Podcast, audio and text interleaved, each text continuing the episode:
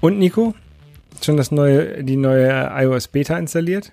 Äh, nee, nee, nee, nee, nee, nee. Ich bin da, ich bin da immer noch völlig äh, overwhelmed von der ganzen Shitload an neuen Sachen. Äh, ich bin noch zu wenig gekommen, außer Hast zwei, Angst drei um Sachen. Geräte, wach? Äh, ja, ja, ich habe vor allem jetzt gerade schon wieder einen Gerätewechsel vollzogen und ich muss sagen, es ist ähm, jedes Mal, bis man dann diese ganzen Sachen hat, die irgendwelche Apps, die wissen, ah, sie sind auf dem einen Device, du hast ein Backup rübergespielt und dann bist du auf dem anderen Device und so, ah, es funktioniert nicht. Du musst eigentlich echt eine Woche lang zwei Devices haben, bei denen du dann merkst, ah, da musst du noch irgendwas übertragen, da weißt du, irgendwelche Banking-Apps, äh, Fototannen, was weiß ich, Tannen-Apps und so weiter, wenn die nicht in Sync sind, willst du dieses alte Gerät eigentlich nicht newten. Ja. Ähm, ich kenne den Pain und äh, auch äh, mit den Geräten äh, geht meistens nicht irgendwie, dass man irgendwie zurückgeht auf die alte Software. Was ich aber, glaube ich, gehört habe, was jetzt mit iOS 15 gehen soll. Bin mir noch unsicher. Ähm, irgendwas flog gestern auf Twitter rum. Äh, aber, große Warnung, nicht auf den Produktivgeräten installieren. Ja, das kann man, glaube ich, gener generell sagen. Ne? Also ähm, wir, wir reden darüber, dass ähm, ähm, dieser Woche äh, kam äh, eine neue Keynote von Apple zur äh, Worldwide Developer Konferenz und dort wurden wie jedes Jahr neue Betriebssysteme und so vorgestellt.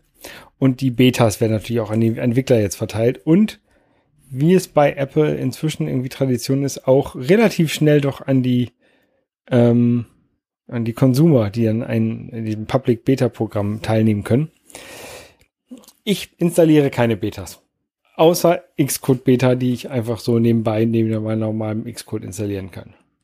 Ist wahrscheinlich vernünftig und weise. Ähm, ich werde mir die 15er Beta äh, vielleicht auf meinem neuen iPad installieren, was ich mir von meinem BTK-Geld geholt habe. Mhm. Ähm, um gleich da irgendwie den Bogen mal zu schließen. Da habe ich schon überlegt, weil beim iPad ist ja auf jeden Fall deutlich mehr passiert als bei iOS. Oder bei iPadOS. Ja weil die ganzen Sachen bei iOS letztes Jahr schon passiert sind. Ja, äh, das erstmal, äh, aber auch äh, Neuerungen, die mir jetzt auf dem iPad schon gefehlt haben. Man hatte ja schon die Widgets, aber die waren immer nur in dieser Seitenleiste noch da, wie sie mhm. früher auch bei iOS waren. Ähm, oder wo sie bei iOS jetzt gemischt sind mit den alten Widgets. Ähm, ja, können wir auch mal kurz mit anfangen. Ich habe mein neues iPad Pro. Ähm, geiles Gerät, muss ich ganz ehrlich sagen. Also schnell, schön. Das äh, ähm, kleine 11 Zoll oder das? Ich habe das, das kleine mit 256 Gigabyte mir geholt. Das hätte ich auch genommen. Und ähm, ja, also ich bin voll zufrieden. Ich habe aber schon auch gemerkt, es kannibalisiert wieder andere Geräte. Also ich nehme seitdem kaum noch mein Handy in die Hand, wenn ich irgendwas mit meinem iOS-Gerät machen will. Also ja. iPadOS ist ja iOS, aber heißt halt anders. Aber es ist, ja, ich finde es auf jeden Fall cool, auch zum Entwickeln, muss ganz ehrlich sagen. Ähm, zum Entwickeln finde ich es mittlerweile so sagen, das Go-To-Device, weil du kannst halt wirklich ähm, mit diesem ganzen Split-View und sonst was du da hast, kannst du alles durchtesten. Äh, du bist viel, viel ähm, besser darin, in, in deine ganzen verschiedenen Möglichkeiten von wie deine App benutzt werden kann und äh, kaputt gemacht werden kann und drehen und dies und äh, vor allem du kannst ja auch beim, beim iPhone kannst du ja ausschalten, dass es nicht drehst, auf dem iPad kannst du es nicht ausschalten. Mhm. Ähm, also, bis auf du bist irgendeine Fullscreen-Spiele-App, aber so normale äh, UI-Kit, Swift-UI-Apps, da kannst du es einfach nicht deaktivieren. Als Entwickler. Und ja. da muss ich ganz ehrlich sagen, das ist auf jeden Fall das, das Device, wo ich sage, okay, dann äh, sollte man für, fürs Entwickeln sich überlegen, sowas zu holen. Hm, ist nicht verkehrt. Ja, ich habe immer noch kein iPad. Äh, müsste, ja. ich, ich, müsste mir aber echt mal wieder eins holen, glaube ich. Ähm, es ist auch, glaube ich, gerade ein sehr guter Zeitpunkt dazu, weil ähm, das iPad wird technisch immer eigentlich nicht ausgelastet.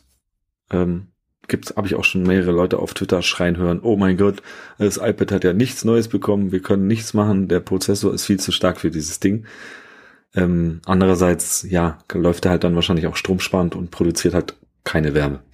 Ja. Also ich habe dieses Ding auch schon einige 3D-Spiele gespielt. Äh, das Ding wird handwarm. Also und nicht irgendwie so, dass ich sage, irgendwie 35 Grad handwarm, sondern eher so, ja, meine Hand ist schon noch wärmer als das Ding.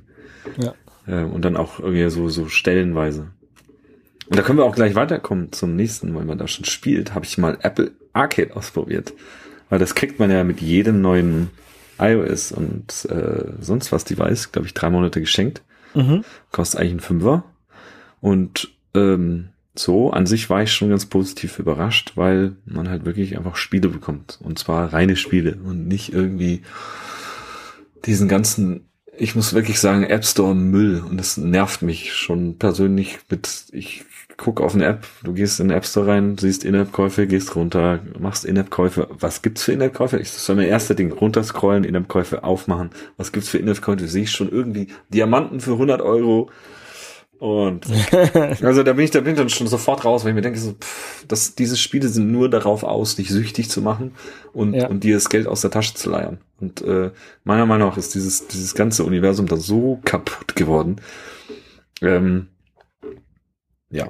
Und da ja, möchte ich dann. Hm? Am, am, Anfang mit, mit, mit Cut the Rope und Tiny Wings und so gab es ja noch ganz coole Spiele, auch Doodle Jump und, und, und was es so mhm. gab am Anfang, ne? Ähm, aber heutzutage ist ja tatsächlich das meiste irgendwelche irgendwelche Spiele, die vielleicht noch nicht mal so sind wie in der Werbung, für, äh, die man, die man so äh, ähm, zu sehen bekommt jedes Mal. Und dann echt nur so Goldmünzen, Schlumpfbären oder was, die dann verkauft werden. Das ist schon, ist schon schlimm. Und da ist natürlich so ein, so ein Apple Arcade ganz cool. Also vor allen Dingen auch, wenn man irgendwie, keine Ahnung, Kinder hat und denen einfach ein Handy geben will, womit sie irgendwas spielen können. Dann können sie halt alle diese Apple Arcade Spiele spielen und man kann sich sicher sein, dass da halt nicht kein Schwachsinn dabei ist. Ne?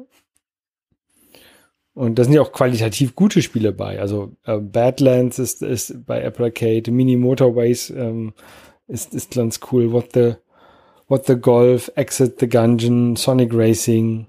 Ähm, da waren schon coole Spiele bei. Also ja, ich muss, ich habe jetzt zwar auch nur so die Hälfte verstanden, weil unsere Audioqualität ziemlich kaputt gerade ist über Studio Link. Ähm, aber ich habe herausgehört, dass du über What the Wolf geredet hast und so, was in Apple Arcade wahrscheinlich drin ist, richtig? Genau, Monument Valley. Ähm, und da muss ich auch ganz ehrlich sagen, da habe ich echt ein paar nette Schmankerl gefunden, ähm, die Spaß machen zu spielen.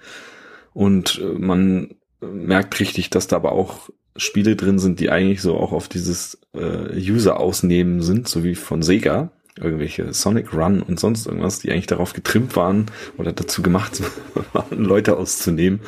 Äh, die wurden ja dann umgebaut und mhm. wurden sowas rausgenommen und ähm,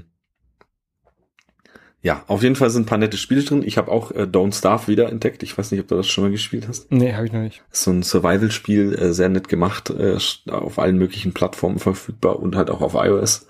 Ähm, damit habe ich gespielt und es macht schon schon großen Spaß und schon schon cooles cooles Gerät drauf drum drauf zum drauf zu spielen, auch mit dem Pencil mal drauf rumzumalen, habe ich mir auch gekauft.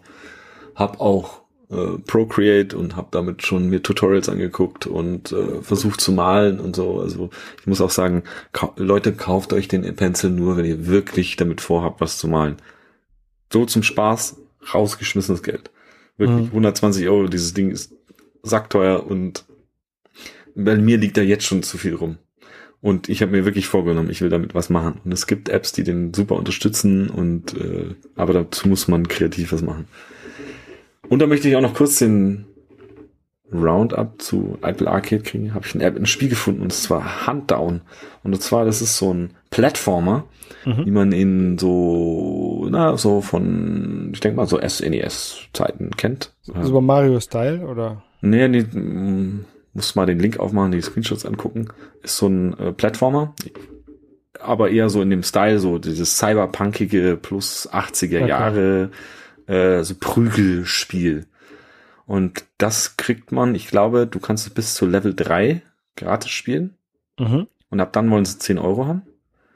Äh, und du hast, glaube ich, 21 Level und das hat aber auch auf anderen, also hat sehr gute Bewertungen. Ähm, und das ist jetzt aber nicht bei Apple Arcade mit drin. Das ist nicht bei Apple Arcade drin. Ich möchte auch nur mal einfach ein gutes Spiel raus äh, Kristallisieren von der ganzen Flut an Shit, die da draußen ist. Ja. Ähm, gibt's, kann man auf dem Mac spielen, auf dem iPad, ich glaube auch auf dem iPhone. Ähm, Gibt es auch auf diversen anderen Plattformen, also Genau, Play- gibt- PlayStation. Store, Nintendo Switch. ja, ja, die sind überall. Also es ist äh, gutes Spiel, macht macht Spaß und äh, sieht auch cool aus und Bei Steam kostet es 20 Dollar. hat hat mir auch für die, ich habe jetzt nur die drei Level gespielt, aber ich schwanke stark, dass ich mir das noch kaufe, weil ähm, war witzig und ich glaube, da ist auch noch mehr äh, Inhalt drin. Okay. Ja. Das werde ich mir vielleicht auch mal angucken. Wie sieht's denn aus mit deinem Apple ID-Wechsel? Ich habe Ja. irgendwie äh, äh, ganz schlimme Sachen auf Twitter gelesen. Ja, ähm, ich weiß gar nicht mehr, wie das gekommen ist. Irgendwas funktioniert auf jeden Fall nicht mehr. Ah, ich, ich konnte keine Apps mehr in den Store laden. Oder generell keine Apps mehr bauen. Da, die hat einfach nicht mehr funktioniert, weil er gesagt hat, irgendwie meine Apple ID ist ähm, ungültig. Oder konnte irgendwas konnte, funktionierte auf jeden Fall nicht. Und, ah nee, genau. Ähm, ich habe Invalid Binary immer bekommen. Und angeblich sollte man eine E-Mail bekommen, wenn man ein Invalid Bi- Binary zu Apple hochlädt, wo dann drin steht, was das Problem mit dieser Binary ist, wa warum die invalid ist. Hm. Ähm, ich habe diese E-Mail aber nicht bekommen. Ich habe bei meinem äh, Apple-Account war aber noch meine alte ähm, at mac.com Adresse hinterlegt. Hm. Und dann habe ich geguckt, ob da irgendwie, ob da irgendwie Probleme mit sind. Und dann habe ich gesehen, dass Apple wohl diese ähm, at mac.com Adressen ähm, einstellt und nicht mehr bedient. Ähm, die ist halt von irgendwie 2004, glaube ich, oder so. Oder ja, ungefähr. Ähm, und dann habe ich gedacht, scheiße, dann musste ja die irgendwie ändern. Und ich konnte jetzt aber keine, ähm, die alternative E-Mail-Adresse, die man ja dahinterlegen kann, an die habe ich auch keine E-Mails bekommen bei App von, von Apple. Also habe ich gedacht, okay, der einzige Schritt, wie ich jetzt meine App aktualisieren kann und ähm, die Informationen bekommen kann, was dann an meiner Binary falsch ist, ist, ich muss jetzt die Apple-ID wechseln auf eine. Du meinst diese App Store Connect Warnungen oder was? ja, genau. Aber die kriegst du doch auch, wenn du sie hochlädst, die Warnungen, ne? N- Nee, also der hat gesagt, hochladen geht ohne Probleme. Und dann habe ich hinterher in, in App Store Connect gab es dann eine, eine Meldung Invalid Binary. Ich habe im in der auf der Connect App eine Push-Nachricht bekommen von Apple hier Invalid Binary. Aber was invalid war, das kriegt man halt nur per E-Mail. Witzig, ich habe noch nie ein Invalid Binary Ich- geschafft. Wie du das ge- geschafft hast, würde mich jetzt interessieren. Ah, das kann ich dir sagen. Ich habe versucht, ein alternatives App-Icon hinzuzufügen für den Dark Mode. Und da habe ich wohl den Key, der in der, in der Info.plist ist, habe ich wohl falsch geschrieben. Mhm. Der ist kompiliert aber wunderbar, lädt zu Apple hoch, aber dann sagt Apple auf ihrem Server, gucken Sie sich das alles an. Ah. Und da sagen sie dann, ja, nee, diesen Key kennen wir ja nicht, da stimmt ja irgendwas nicht, äh, ist invalid. Aber sollten sie den Key nicht einfach ignorieren dann?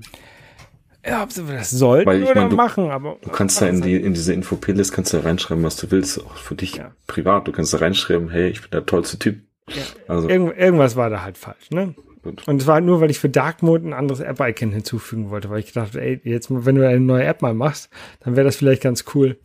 Aber äh, diese App-Icons sind doch, was heißt Dark Mode? Das heißt, der User konnte den auswählen für den Dark Mode. Nee, nee, nee. Wenn das iPhone auf, äh, du kannst ja das iPhone so einstellen, dass es zwischen Bright Mode und Dark, äh, Dark Ach, Mode geht? automatisch wechselt. Ach, du kannst Ja. einen. Und dann Was? kannst du auch für den Dark Mode Modus ein dunkleres Icon hinterlegen. Ah, äh, krass. Schau, heute habe ich was von Holger gelernt. Ich habe es ja noch nicht hingekriegt, ne? Ähm, Mir hat ja nicht funktioniert. Aber Das musst du mir mal zeigen, bitte. Wie heißt der Key? kann ich nicht sagen, weil bei mir hat es ja nicht funktioniert. Okay, ähm, Moment, das schreibe ich mir mal auf kurz. Das Anyway, meine- auf jeden Fall musste ich dann meine ähm, Apple ID äh, ändern. Oder habe ich gedacht, ich müsste meine Apple ID ändern. Was inzwischen ja bei Apple auch relativ einfach geht. Man trägt sie einfach ähm, ein und dann war's das.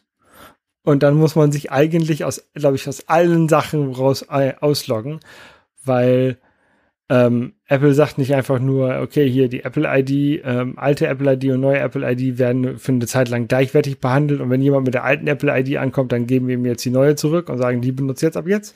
Nee, sondern einfach jedes Mal, wenn du jetzt mit dem iPhone oder mit irgendeinem Gerät was machen möchtest, dann sagt er, ja, du musst dich neu einloggen, weil äh, Apple ID, ne? Und mhm. ähm, das hat auch meine ganze Home-Automatisierung auseinandergehauen, oh weil, mein, weil mein Apple TV war mit meiner alten Apple, also mit der, meiner Apple ID mhm. eingeloggt, aber ne, ging dann halt nicht mehr.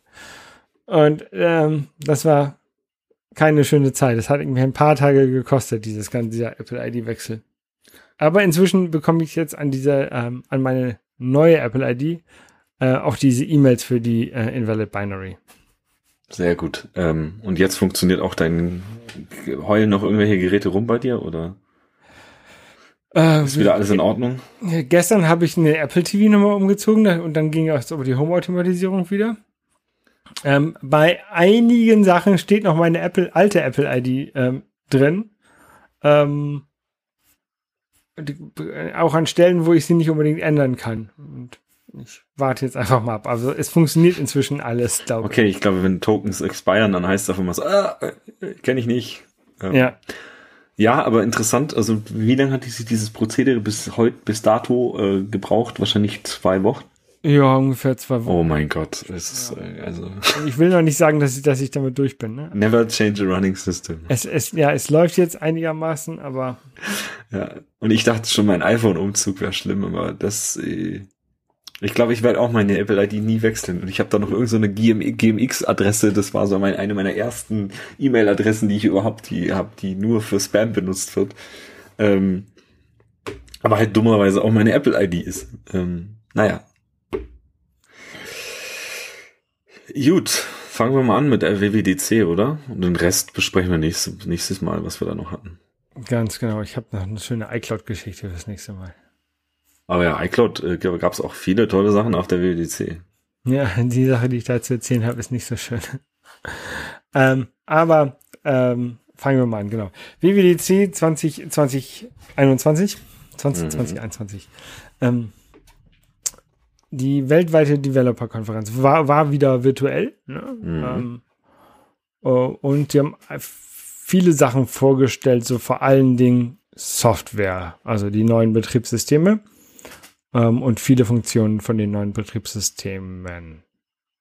Ja, also das ist eigentlich auch immer das, die, das Software-Event von Apple. Ich habe heute witzigerweise gelesen, dass Leute die Rumors, dass anscheinend MacBooks 16 Zoll und 15 Zoll MacBooks zur WWDC kommen sollten und haben im Vorhinein ihr MacBook verkauft. Ja, das ist dumm. Ja, also wo ich mir auch denke, oh, Leute, ihr seid doof, man das war halt auch irgendwie, ich weiß nicht, ob es, was weiß ich, Artikel auf Twitter rumgeflogen ist, das ist so, nee. ja. Also, Leute, niemals das machen. An der WWDC kommt zum größten, wirklich, mal kam vielleicht so ein Apple TV und dann aber auch nur als Developer geht. Nein, es kommt auch ein Mac Pro, es kommen auch die größeren, die größeren iMacs. Ich glaube, iMac Pro war auch, wurde auch da vorgestellt und die auch die größeren MacBooks, MacBook Pros. Aber nicht es, es, verlassen nie, nicht darauf verlassen, auf gar keinen Fall darauf verlassen. Äh, wo man sich darauf verlassen kann, dass im September oder Oktober äh, neue Telefone kommen und eine neue Watch. Ne? Ähm, aber ja, also ich habe ja auch damit gerechnet, dass ein neues MacBook Pro kommt, das große, und ich habe auch damit gerechnet, dass ein großes, äh, großer iMac kommt, also 27 Zoll iMac. Ähm, einfach weil ich gedacht habe, diese beiden Geräte wären für äh, Entwickler interessant und würden daher auf einer Entwicklerkonferenz vorgestellt werden. Und diese beiden Geräte könnten halt noch einen, eine Weiterentwicklung von dem M1-Chip haben, also einen größeren Chip. Und deswegen habe ich gedacht, okay, das wäre die, die, die WWDC wäre dort eine, eine gute Gelegenheit, das vorzustellen. Aber der Event ähm, alleine von der Software, die Apple vorgestellt hat, war schon eine Stunde 45 lang, glaube ich, also die Keynote. Ähm, und dann ist natürlich auch verständlich, dass Apple dann sagt, okay, das ist lang genug, dann machen wir lieber in einem Monat oder zwei nochmal ein Event, wo wir nochmal Hardware vorstellen. Wir werden es sehen. Also wir werden sehen, ja. Nicht darauf verlassen, ne? Nee, nee, nicht, ver ver nicht verkauft MacBook eure verkaufen. Geräte nicht. Nee, nee. Es sei denn, ihr braucht sie nicht mehr. Erst Neues kaufen, Daten übertragen, dann Altes verkaufen. Genau. Fangen wir mal an. Äh, angefangen hat Apple mit iOS, iOS 15. Ich muss ja gestehen, ich habe die ersten 15 Minuten nicht gesehen, weil ich spät dran war und man konnte, ich konnte nicht im Stream zurück. Das hat mich ein bisschen genervt. Äh, ja, ich habe bei Minute, ich glaube 14,5 bin ich eingestiegen. Das heißt, du darfst am Anfang anfangen. Ja, äh, ich hangel mich jetzt so ein bisschen hier an der Developer Apple-Seite ähm, lang. Ähm, ich weiß nämlich nicht komplett, womit sie äh, angefangen haben. Was ich, das erste, was ich mir aufgeschrieben habe, war halt äh, FaceTime.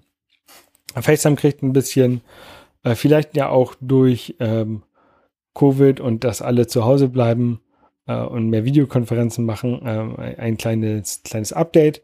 Ähm, einmal so ein optisches Update, dass diese ganzen Gesichter nicht mehr durch die Gegend fliegen, sondern in einem festen Grid sind. Das ist ganz nett.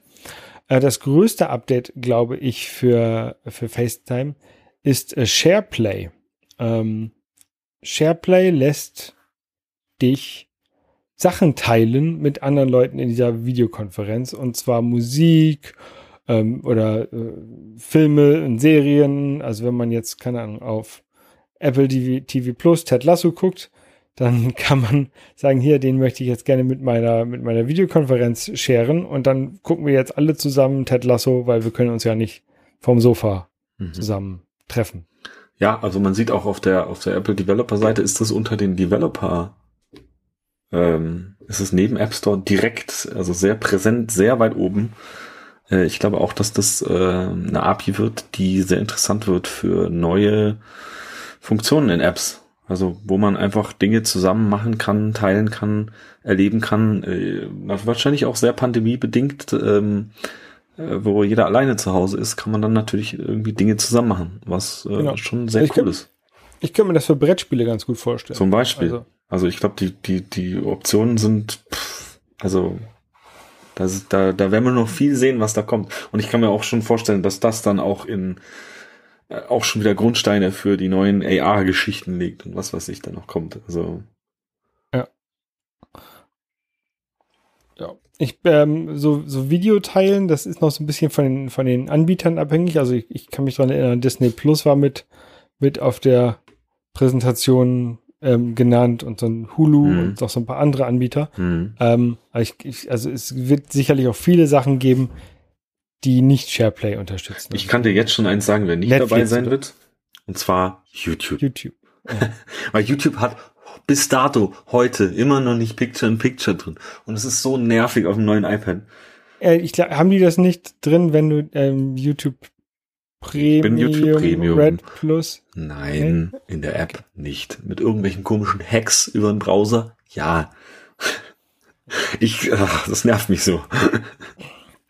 Anyway, ja. ähm, zweite Thema, so ein bisschen größeres Thema von iOS, äh, Fokus und Notifications. Und zwar möchte Apple, ähm, also einmal hat sie mit, mit Fokus so ein ähnliches System, was wir schon mit Do Not Disturb haben, äh, eingeführt, dass du sagen kannst, ich möchte mich jetzt auf Arbeit fokussieren.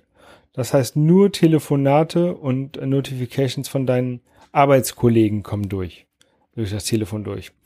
Ähm, oder ich möchte mich auf Freizeit ähm, ähm, konzentrieren, da kommen nur Telefonate von deinen, von deiner Familie oder von deinen Freunden durch, aber nicht mehr von deinen Arbeitskollegen. Das kann man so in Gruppen dort einteilen. Ähm, und Notifications ähm, haben sie noch mal, wollen sie so mit AI und Machine Learning erkennen, wie relevant sie für dich sind und unrelevante Sachen eher zusammenfassen und dir dann auch äh, zu einem späteren Zeitpunkt vielleicht erst zeigen. Also, dass du vielleicht fünf Likes bekommen hast auf Instagram, das ist vielleicht nicht so relevant wie eine SMS von deiner Mutter. Und die SMS von deiner Mutter kommt dann gleich ganz oben, aber die fünf Likes von Instagram, die kommen dann vielleicht erst in der Stunde bei dir an.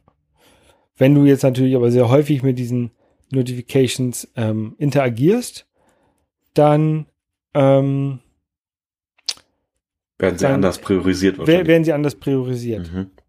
Gut, das kennt man ja schon von diesen ähm, auch von Widgets, die dann diesen smarten Stapel haben, die dann irgendwelche Siri-Empfehlungen oder auf der Uhr auch mit Siri-Empfehlungen, was ja lernt, aber was meiner Meinung nach auch immer so ein bisschen, ja, die Privacy, die Apple macht, äh, hat halt auch immer den Nachteil, dass sie da auch nicht so viel lernen. Ähm, und dann, ja, ja gestern habe ich die App um 18 Uhr aufgemacht. Hey, ich schlag das heute auch mal vor um 18 Uhr. Oder du bist an der und der Location, ähm, ich schlag dir jetzt nochmal vor, das aufzumachen. Was manchmal passt, aber oft halt auch nicht. weil halt, ich glaube, dafür sind wir zu unpredictable oder die Menschen sind einfach zu undurchschaubar, Ja. was sie tun und so.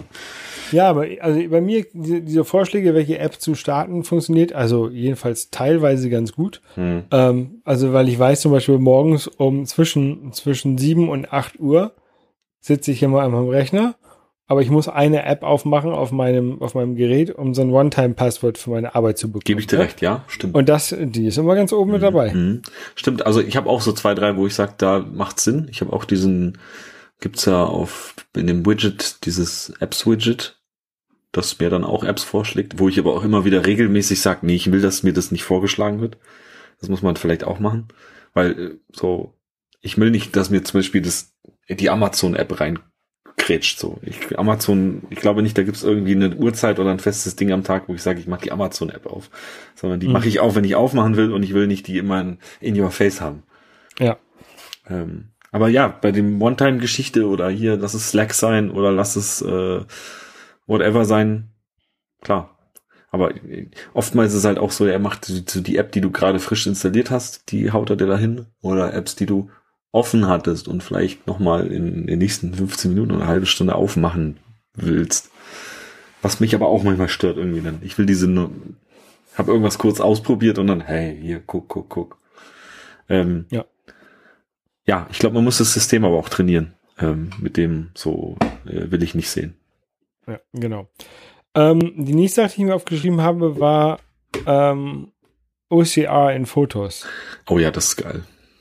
Das OCR heißt Character Recognition. Oh, weiß ich gerade nicht. Optical. Optical Character. Character Recognition, ja. Genau, also wenn du ein, wenn man ein Foto macht von einem Schild oder von, von irgendwas, wo was Geschriebenes draufsteht, kann man das jetzt wohl offensichtlich direkt markieren und rauskopieren. Also selbst wenn das der, der Name von einem Restaurant, der irgendwie im Hintergrund ist, wird automatisch erkannt, dass das Text ist und dann kannst du da Copy and Paste drauf machen.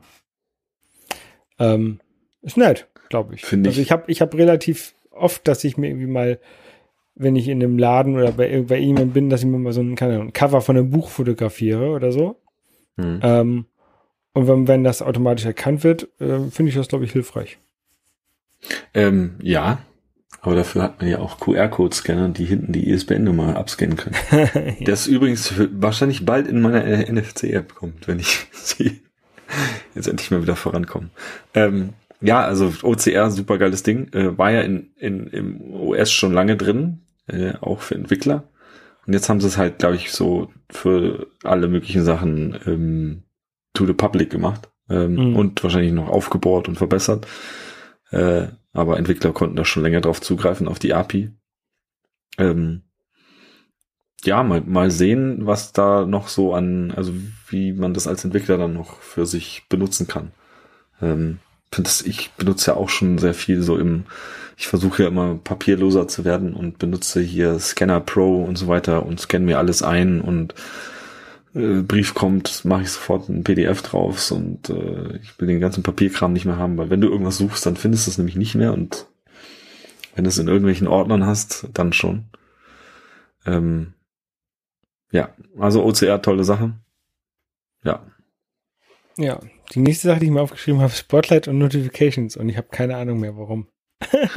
ich weiß auch nicht mehr warum, aber ich weiß, dass da in iPad OS irgendwas kommt, aber wir reden jetzt noch über iOS. Ähm, ich war zu dem Zeitpunkt auch noch nicht bei der Keynote, aber ich weiß, dass was zur Wallet kam. Was kam denn zur Wallet, Holger? Ähm, dass man jetzt auch weitere Schlüssel äh, äh, hinzufügen kann zur Wallet, also irgendwie, wenn dein deinen neuen BMW oder deinen neuen Audio, äh, Audi hast, das hatten wir ja schon mal angekündigt, Mhm. ähm, aber jetzt sollen auch einige Hotels, ich glaube Hilton war davon. Hi, Hyatt war das. Hyatt, Hyatt, ähm, sollen bev sogar bevor du im Hotel angekommen sein, äh, angekommen bist, schon in deiner Wallet verfügbar sein, dein, dein Zimmerschlüssel. Mhm. Äh, und die Amerikaner können in einigen Bundesstaaten ihren Führerschein hinterlegen und damit auch am Flughafen einchecken Ja, oder durch, durch ähm, den TSA durchgehen. coole Sache auf jeden Fall. Äh, und ich glaube, ich habe da noch andere Dinge gesehen von äh, Haustür, irgendwelche neue HomeKit-Devices, die du jetzt die, Home, die Haustür per NFC öffnen kannst und so weiter. Ja, Ja. Äh, danke Apple. Ich habe mir gerade erst mein Nuki gekauft. ähm, nein. Ich war aber, kurz davor, Nuki zu kaufen, aber ich warte jetzt. Ja, du kannst aber auch, ich glaube, bis da jetzt äh, marktreife Produkte kommen, das dauert bestimmt noch ein halbes Jahr oder Jahr. Äh, und die werden auch wieder stolze Preise bekommen. Ähm, an sich sehr cool, muss ich sagen. Also ich weiß jetzt nicht, ob wahrscheinlich bräuchte mal die ganze Wallet ein bisschen ein Update.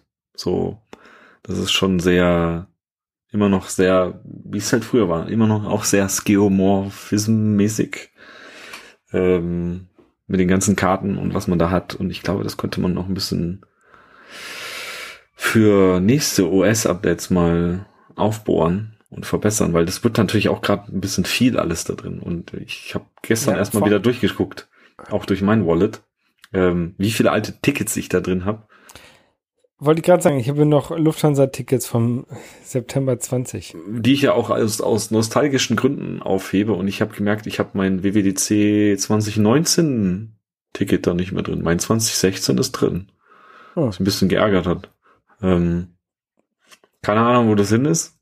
Ähm, iCloud verdient ja Dinge, ne, Holger?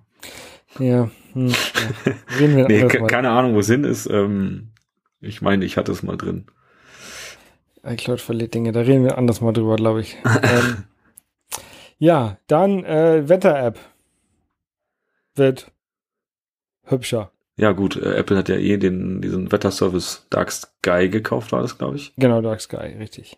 Oh, und jetzt haben sie halt eine neue Wetter-App mit Swift UI und Fancy, Schmancy und ja, mal gucken, ob das für uns in Europa äh, so wichtig wird, weil ja die Wetterdaten der US also nicht Konzerne, sondern US äh, sind halt dann doch immer so, naja, also sie geben den groben Überblick, ob jetzt heute äh, Schnee oder 30 Grad ist, das kriegen sie hin, aber so ja, lokales Wetter wie äh, in zwei Stunden regnet's, kriegen die meistens nicht hin. Und ja.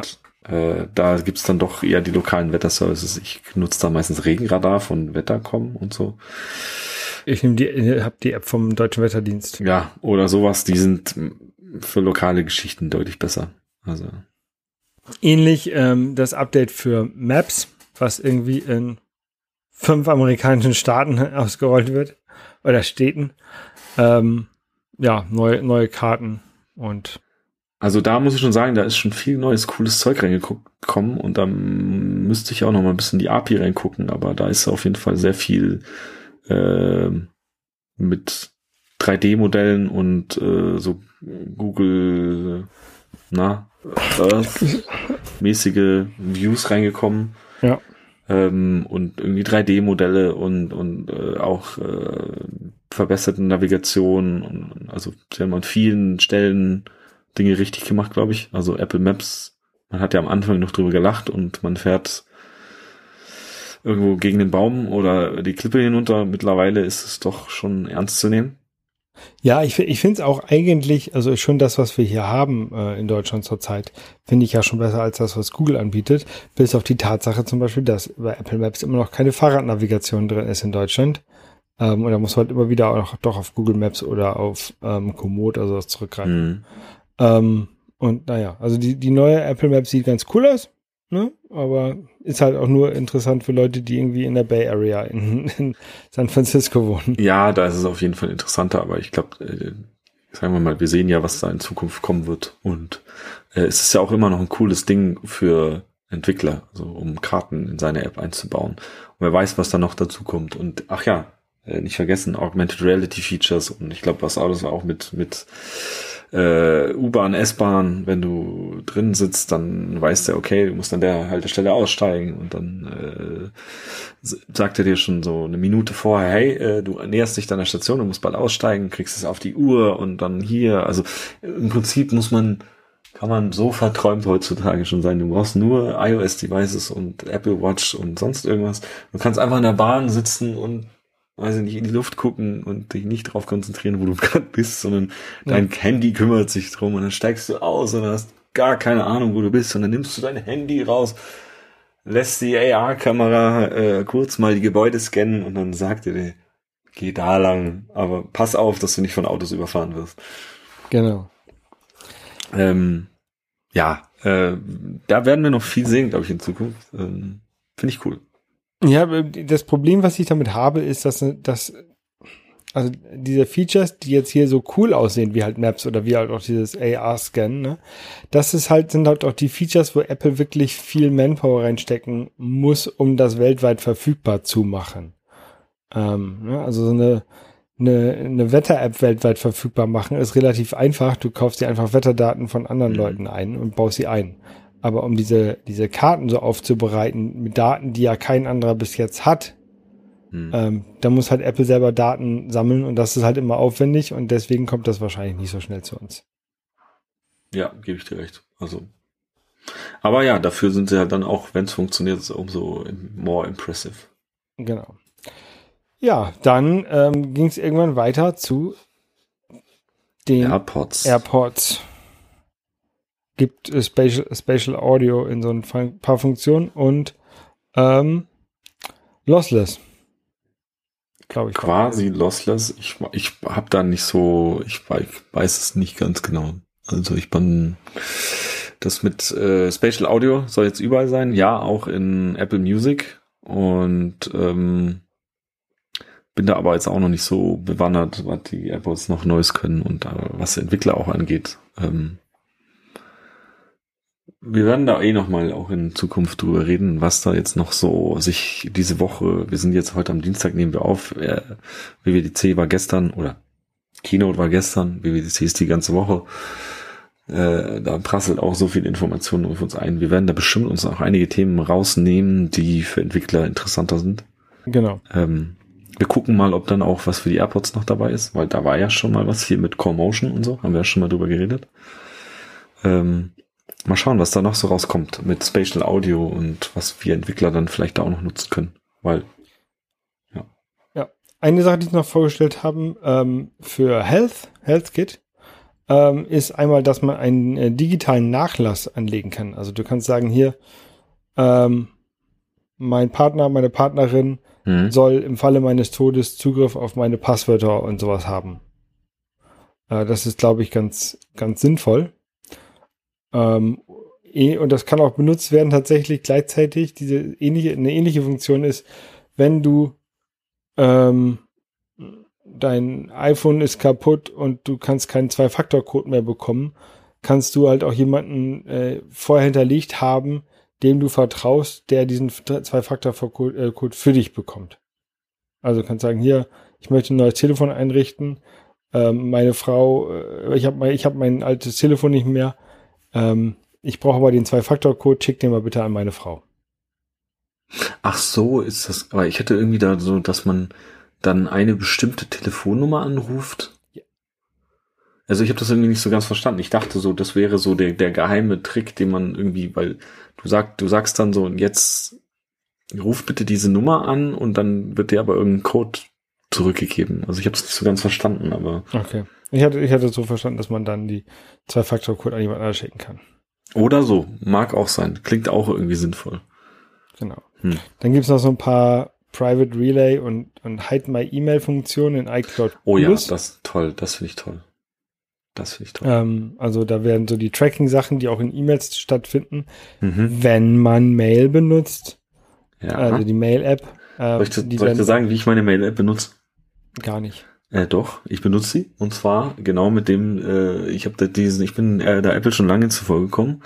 Äh, ich bin da auch, äh, man kriegt genug Spam-Mail und sonst irgendwas und dann Tracking-Pixel und die wissen sofort, dass du dann die blöde Mail aufgemacht hast. Ich habe das immer gesagt, nee, du lädst bitte Content nicht nach. Das heißt, du kriegst dann halt hässlich aussehende E-Mails. Ja. Äh, aber dann, wo ich dann wirklich sage, okay, dann will ich jetzt den Content sehen, dann sage ich, Bilder nachladen. So. Ja. Jetzt haben sie dieses ganze Feature haben sie nachgebaut. Wie es jetzt genau irgendwie mit irgendwelchen Relay-Servern aussieht, anscheinend laden sie die Bilder, aber sie obfuscaten alles und es läuft über Apple-Server und du kriegst es dann ausgeliefert. Sehe ich mhm. das richtig? Irgendwie so in die Richtung.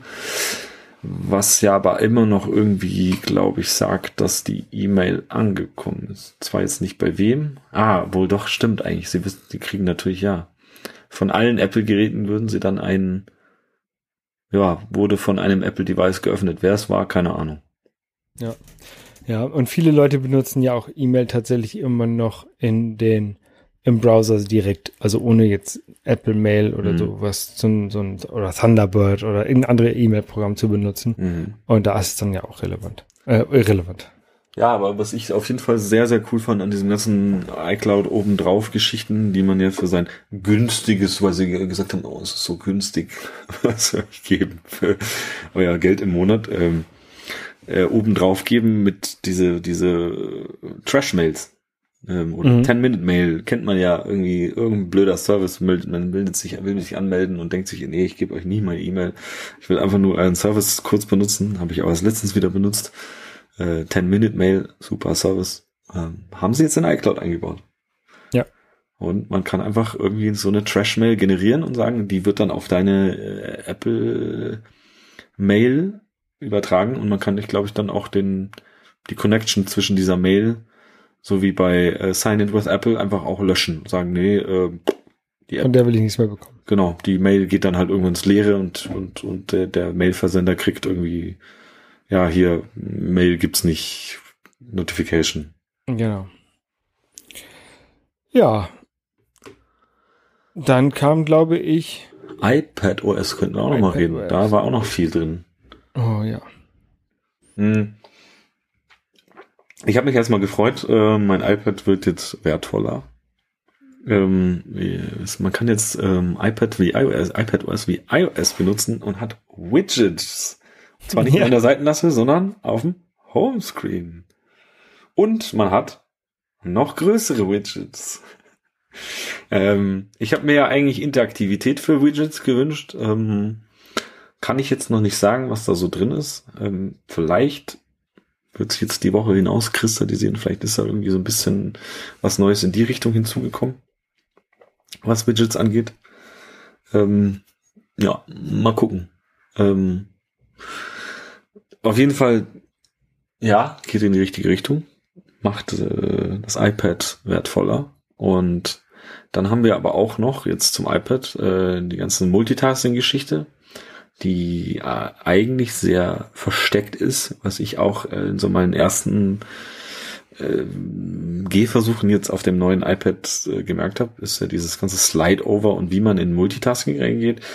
Wenn man das nicht irgendwie nachguckt oder ein bisschen auskennt, ich musste auch nachgucken, wie mhm. Slide-Over ich jetzt irgendwas rein und mir ist auch immer noch nicht so 100% klar, wie man was manchmal hinkriegt, weil man ja auch dieses weiß ich nicht, Split View und dann du kannst auch eine App drüber haben.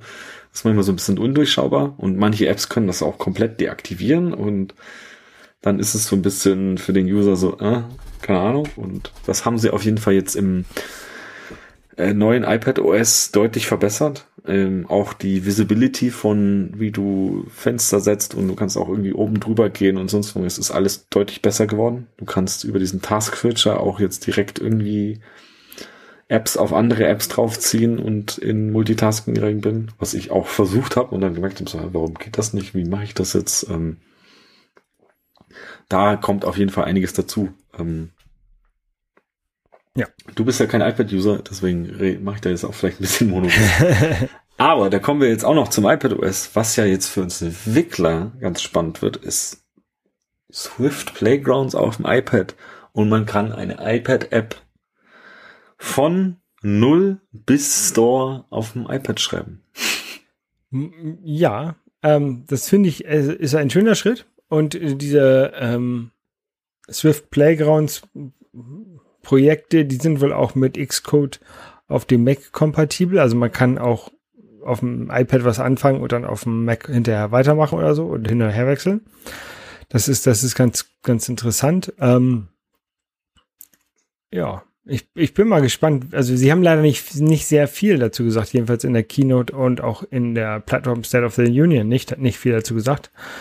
Ähm, aber äh, ich finde es einen schönen Schritt. Das ist halt so von ähm, Swift Playgrounds kennt man ja eigentlich mehr so zum Programmieren lernen und mal so kleine, kleine Skripte zum Testen. Ähm, ohne jetzt ein ganzes, ganzes Projekt anzufangen. Und wenn man da jetzt komplette Apps mitmachen kann, ich finde das schon ganz cool. Also ich habe ja, die, die Rumors waren ja irgendwie sowas von Xcode Lite auf dem iPad und niemand hat irgendwie so gedacht, so, hm, wie funktioniert dann das? Und man hat ja gar nicht, also man will ja irgendwie äh, da äh, richtige Entwicklungsumgebung haben man kommt ja da aus dieser Sandbox nicht raus und so. ähm, sehe ich, also ich sehe einfach das, was sie da eingebaut haben, einfach nicht in Swift Playgrounds drin. Äh, die hätten da einfach mal eine eigene App für machen können. Oder ja, es ist halt ein, das, Swift Playgrounds ist jetzt eine, so wie sie behaupten, eine volle Entwicklungsumgebung. Ähm, und da kommen wir dann wahrscheinlich auch gleich noch zum nächsten Thema darüber mit Xcode Cloud und so. Ähm, dass du, ja, als du den ganzen Bildprozess und ähm, ich denke mal, das wird damit zusammenhängen, äh, in der Cloud halt machst. Also das heißt, du ja, kompilierst vielleicht irgendwie deinen Code oder der wird ja live gerendert, auch in Swift UI und sonst irgendwas. Mhm. Äh, aber ich glaube dann, dass dieses ganze Archiven von deinem, weiß ich nicht, was du da zusammen programmiert hast, dann eigentlich äh, irgendwo in der Cloud abläuft und dann wird's ja auch irgendwie äh, zu App, App Store Connect geschickt und du kannst es gleich in Testflight irgendwie äh, rausdroppen und so weiter da wird auf jeden Fall irgendwelche Connections geschaffen worden sein, schätze ich mal. Ähm, so als ich habe jetzt schon Leute auf Twitter gesehen, die gesagt haben, ich mache jetzt eine komplette App so. Ich bin gespannt, was dabei so rauskommt. Ich kann mir gut vorstellen, dass es funktioniert. Ähm, die Leute haben dann wahrscheinlich, äh, brauchen alle eine Brille, weil auf so einem kleinen Display und dann mit so einer kleinen Tastatur und äh, wird interessant. Ähm, ich bin gespannt, was da so rausfällt. Äh, und vor allem hast du da halt auch noch keine Dependencies, die du da reinziehen kannst. Äh, also irgendwelche Packages von GitHub sind da, glaube ich, auch erstmal so, hm, da musst du alles äh, Vanilla-mäßig schreiben. Alles von Hand programmieren. Alles von Hand programmieren. das gehört. Ja.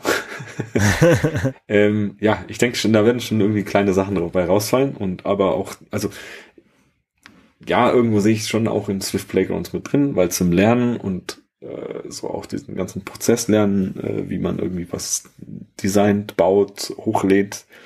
Ähm, das war vorher nicht in Swift Playgrounds drin ähm, und ist auch ganz cool, das jetzt da drin zu haben, auch wenn ich das vielleicht noch woanders sehe. Und ich bin mir auch ziemlich sicher, dass irgendwann Xcode aufs iPad kommen wird oder irgendein neues Derivat von Swift Playgrounds.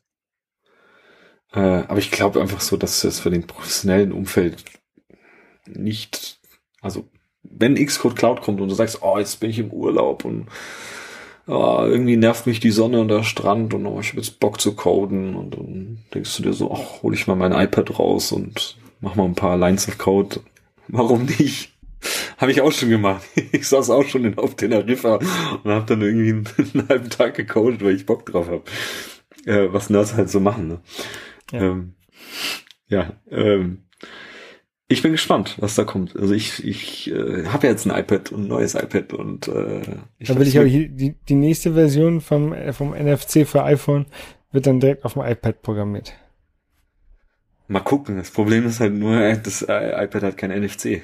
Es hat zwar jetzt schon leider, ja, so, aber kein NFC und ja, wird es wahrscheinlich auch nicht so schnell bekommen. Ähm, ja, aber NFC für iPhone wird ja jetzt noch mehr als NFC für iPhone. Das wird ja jetzt auch QR für iPhone. Ähm, kommen wir mal zum nächsten. Ähm, machen wir denn die Betriebssysteme zu, glaube ich. Ähm, WatchOS brauchen wir uns, glaube ich, nicht großartig angucken. Da ähm, kam entwicklermäßig jetzt, glaube ich, nicht so viel raus. Nee, aber macOS ähm, kam eine Sache, die ich extrem interessant finde. Und zwar Universal Control. Ähm, da man hat, ich, ich glaube, das war Craig, ähm, saß an seinem MacBook Pro, glaube ich, ähm, hat da irgendwas mit Maus und Tastatur gemacht. Daneben lag sein iPad und dann ist er mit der Maus aus dem Bildschirm rausgewandert und dann der Mauszeiger erschien als kleiner Punkt auf dem iPad und konnte dann dort Sachen bedienen. Ähm, und ähm, das Interessanteste, was ich fand, war, dass er Bilder oder auch Dokumente von dem iPad mit der Maus grabben konnte und die bis in den Mac rüberziehen konnte und dort in ein Dokument als Referenz oder so fallen lassen konnte. Mhm. Also Drag and Drop über verschiedene Geräte mit der gleichen Maus und Tastatur. Ähm, also ich habe jetzt hier keine verschiedenen Geräte, wo sich das lohnen würde, aber ich finde die Funktion extrem interessant. Also ich habe die, die äh, Geräte ja jetzt schon. Ähm, bin da also vorbereitet dafür. Ähm, ich habe auch schon Sidecar jetzt am neuen iPod aus, äh, iPad ausprobiert. Das ist ja dieses zweite Display. Ja. Ähm, da hat mich erstmal gestört, dass ich mein iPad nicht hochkant, hochkant als Display nehmen kann, wo ich mir dachte so, warum Apple? Ich möchte gerne mein Slack hochkant auf dem Display haben. Äh, ja, musste in Querformat haben. Ich weiß nicht, ob sie das vielleicht jetzt ändern. Aber an sich ist es spannend. Also natürlich müssen das wahrscheinlich die Entwickler unterstützen. Also ich bin mir ganz sicher, dass du da irgendwie ja, ich weiß nicht, ob du da, also man wird schon einiges wahrscheinlich out of the box von Apple kriegen, aber man wird Ich glaube, wenn du Drag and Drop unterstützt, dann wird, wirst du das auch schon unterstützen. Vielleicht, ja. Äh, also ich, äh, ich glaube, ein klein bisschen muss man wahrscheinlich tun als Entwickler, wenn man Drag and Drop unterstützt, wird man wahrscheinlich schon sehr nah dran sein. Ähm, aber wird interessant, wenn man dann so sagt, okay, ich habe meinen was weiß ich, lass es von Procreate irgendeine gemalte Datei haben und du greifst dann mit deinem Mauszeiger rüber und äh, ziehst sie dir auf den Mac rüber, was ja eigentlich auch nur äh, AirDrop dann on Steroids ist, so ungefähr. Ja. Ähm, ja, die Technologie, die ist schon lange in, in iOS und, und macOS drin, aber ja, ähm, ich glaube, sie machen es halt dann so. Das haben sie jetzt ganz gut gemacht. Ja, ja, genau, so so seamlessly und intuitiv also ich glaube, das müssen sie aber auch dem User gut erklären, weil da kommst du halt als, als DAO nicht drauf, so ungefähr. Ja. Ähm, ja. Es ist halt, ist halt wirklich so ein, so ein ähm, Pro, Pro-User-Feature. Ja, ich bin mal gespannt und wie gut das halt auch funktioniert, ob das dann alles so gut funktioniert und ähm, ja, kennt man ja mit wie allem, äh, was sowas angeht, wenn es funktioniert, ist geil und wenn es nicht funktioniert, ist es super frustrierend. Ja. ja. So, dann für Entwickler ein bisschen interessant. Shortcuts-App kommt auf den Mac. Äh, ja, Shortcuts-App, die, die kennt man von iOS, die hieß früher, weiß ich nicht mehr, die hat Apple ja auch nur eingekauft. Automator. Auto, nee, nee, nee, Automator. Äh, ja, ja, ähm, Workflows. Workflows, genau. Ja. Workflow. Genau, die kommt jetzt auf den Mac, ähm, unterstützt, also Automator wird es weiterhin geben. Automator wurde mit macOS Tiger eingeführt, glaube ich. Auf jeden Fall kann äh, Lange Shortcuts her. jetzt äh, Automator unterstützen. Ich habe ja auch mal äh, vor langer, langer Zeit was mit einer Mac-App und Automator gemacht. Ähm, ganz üble API und sehr, sehr wilde Sprache, die man da reinschreibt. Ähm, yes, es wurde mit, mit Tiger ausgeliefert. Ich, ah, gut. ähm, nee, ich habe mit Automator ähm, habe ich viel gemacht. Ja, ich, ich nur eine Zeit Bild, lang. Bilder resizen. Ja gut, aber das mache das, das mach ich mit einem Shell-Skript oder. Äh, das mache ich als mit Automator. Ja. Geht auch. Ähm, ja, es gibt zigtausend Wege. Ähm, ja. Auf jeden Fall cool zu sehen, dass das jetzt aufs iPad, äh, nicht iPad, äh, auf den Mac kommt. Ähm, und ja, wir werden sehen, was da äh, so herauskommt und was man sich da noch Schönes basteln kann, weil äh, ich habe auch schon gesehen, ähm, auf Twitter ging es rum. Da gibt es ja einige Automator-Leuten, denen ich, also Automatisierungsfreaks, denen ich da folge, die sind da schon sehr begeistert. Da gibt es ja auch dieses, dieses Scriptable-App, äh, wo man dann, man kann ja in. Oh ja, die Script die ist auch sehr gut äh, JavaScript in, in Shortcuts äh, laufen lassen und so weiter. Da wird viel passieren, glaube ich, was unsere Workflows so als Entwickler angeht. Und äh, ich glaube, du bist halt auf dem Mac einfach auch noch freier, was das angeht, ähm, ja. als auf iOS, wo du da in deinem Sandkasten drin bist. Aber wir werden es sehen. So, und dann äh, kommen wir auch zum nächsten. Das ist Safari Web Extensions. Genau. Aber das ist doch eigentlich, das gehört doch eigentlich zu iOS, oder? Das war, glaube ich, ja. bei allen, bei allen Systemen dabei. Ein paar ja, Extensions also für Safari. Die, die, die, die, die Web Extensions gibt's ja schon, aber jetzt äh, die macOS Web Extensions landen jetzt auch auf iOS. Das ja. habe ich so rausgehört, okay. oder? Kann sein. Ähm, Jetzt war ja, gestern, spannend, vergessen, was es war. Spannend, spannend zu sehen zu sein, was äh, gibt ja lauter kleine Handy-Tools, die Leute sich bauen und da in den äh, Web Extension Store stellen, mit dem man sich Webseiten anpassen kann. Was weiß ich, Werbung durch Katzenbilder ersetzen kann oder so. Mhm. Gibt's alles schon oder durch Kunst. ähm, ja, ähm, cool, das zu sehen, dass das kommt. Ähm, ja. Dann. So, äh, dann kommen wir jetzt mal zum Developer-Kram noch, was da noch so alles Neues kam. Genau, also über die äh, Swift Playgrounds haben wir schon gesprochen. Mhm. Ähm, dann ähm, lass uns mal über äh, Xcode Cloud sprechen als nächstes, weil da haben wir auch schon, das haben wir auch schon angesprochen. Mhm. Ähm, dann, das sind die beiden Developer-Tools ja dann, dann quasi. Ja. Ähm, also Xcode Cloud wird Teil von dem neuen Xcode 13. Ja. Ähm, und das soll so einmal den ganzen Bildprozess in der Cloud abbilden, so dass man selber nicht mehr viel kompilieren muss auf seinem eigenen Gerät und dann die Rechenleistung auf dem eigenen Gerät für andere Sachen ähm, übrig hat. Ähm, automa automatisierte Tests sollen ablaufen können. Ähm, was ich dort ganz interessant finde, ähm, ich musste es bei der Arbeit das let letztens das allererste Mal machen, Unit-Tests, mhm. ähm, dass sie halt auch automatisiert dort ablaufen können. Und man kann halt so eine Funktion ähm, irgendwie hundertmal durchlaufen lassen, wenn dort bei, bei dieser Funktion immer wieder andere Werte rauskommen. Und ähm, diese der Unit-Test also, also failed, dann halten diese automatisierten Tests auch an zeigen einem, was das Problem war. Und dann kann man sagen, kann man das gleich, diesen Fehler gleich dort wieder in diese Funktion einbauen. Einmal, um damit der automatisierte Unit-Test diesen Fehler nicht wieder anzeigt, sondern weiß, okay, dieser Fehler kann vorkommen, brauche ich nicht nochmal zeigen. Und auch gleichzeitig, dass seine, dass die Mitentwickler, mit denen man ja äh, seine, seine Codebase teilt, dass sie gleich wissen, ah, hier, das ist ein Fehler, an diesem, an diesem Fehler müssen wir noch ähm, arbeiten. Mhm. Also das fand ich, fand ich ganz interessant. Ähm, ist ich, ich mache ja keine Unit-Tests. Ne? Und ich, ich brauche jetzt niemanden von meinen Kollegen in meinem kleinen iOS-Business hier zu sagen, was sie arbeiten, weil das bin ich nur alleine ich.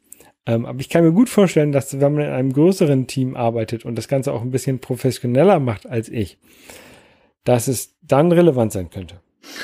Okay, ja, ja, äh, gebe ich dir recht und lass mich das auch mal vielleicht aus einem ganz anderen, professionelleren Aspekt irgendwie äh, beschreiben.